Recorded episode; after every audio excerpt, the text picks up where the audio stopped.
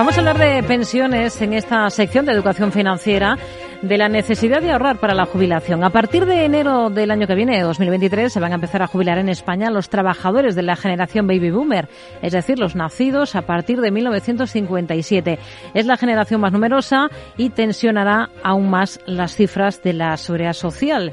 De ahí que cada vez sea más evidente la necesidad de ahorrar para complementar nuestra jubilación futura. De esta necesidad vamos a hablar en los próximos minutos lo vamos a hacer con Carlos Herrera, miembro del Comité de Servicios de EFPAM, economista y administrador de Global Brock. ¿Qué tal, Carlos? Muy buenas tardes. Buenas tardes. Bueno, viendo, viendo la situación hacia la que vamos, el escenario nos obliga a, los trabajadores actuales a, a, ponernos manos a la obra para complementar nuestra pensión futura pública.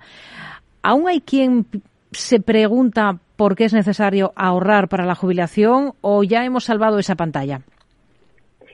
Mm, mira, Rocío, como bien has dicho en, la, previa, eh, hay, una situación demográfica y económica que hace eh, irremediablemente que tengamos que, ahorrar para, la jubilación. Mira, eh, la esperanza de vida se está, se está alargando por suerte, es decir, evolución de la medicina, evolución de, varias, de varios factores hace que la población vivamos más tiempo.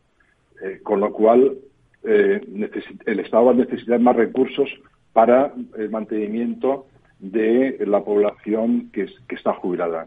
Además, se agrega el factor de eh, que hay una caída de la natalidad y además, para mm, dejarlo todavía peor, actualmente el ratio son de que estamos trabajando dos personas, cotizando dos personas y una está jubilada.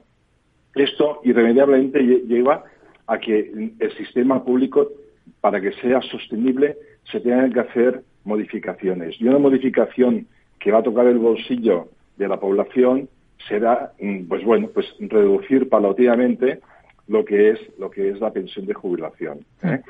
Eh, pensemos de que ahora estamos en más o menos una media del 78% eh, en relación al último salario, la pensión pública en relación al último salario es más o menos un 78% hmm. y se va, la tendencia es que llegue al 50%, como pasa en los países de nuestro entorno. Cierto es, cierto es de que en los países de nuestro entorno eh, eh, los salarios son más elevados. Conclusión, que todo esto nos lleva irremediablemente a que cada uno tenga que, eh, que ahorrar para la jubilación. Sí. ¿Y cuándo debemos empezar a ahorrar? ¿Ayer? Sí, sí, sí. A ver, yo te diría que cuanto antes mejor, ¿eh? cuanto antes mejor.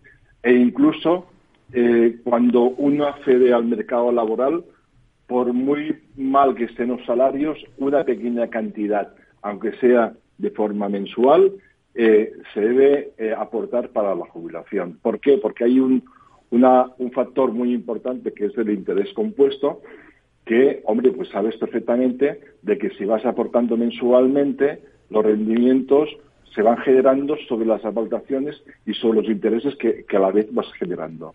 Con lo cual, sin darte cuenta, sin darte cuenta, hmm. eh, al final ahorras, ahorras para la, ¿Y existe el producto perfecto para ahorrar para esa jubilación futura? Hombre, a ver, el producto que, que, que, eh, obtienes, que obtienes más rentabilidad financiera fiscal son los planes de pensión y los PPAs. ¿Por qué? Porque tiene una componente eh, importante que reduce la base imponible de tu IRPF hoy, cuando, cuando haces la aportación. Cierto es de que cuando percibes la prestación, también tributas como rendimiento de trabajo. Pero bueno, tal como está la tendencia de que se tengan que, de alguna forma, eh, promocionar en España de una forma más importante los planes de pensiones, igual la fiscalidad a término se modifica. Pero, de momento lo que sí que es cierto que los planes de pensiones eh, eh, reducen la base, la base imponible, las aportaciones que uno haga.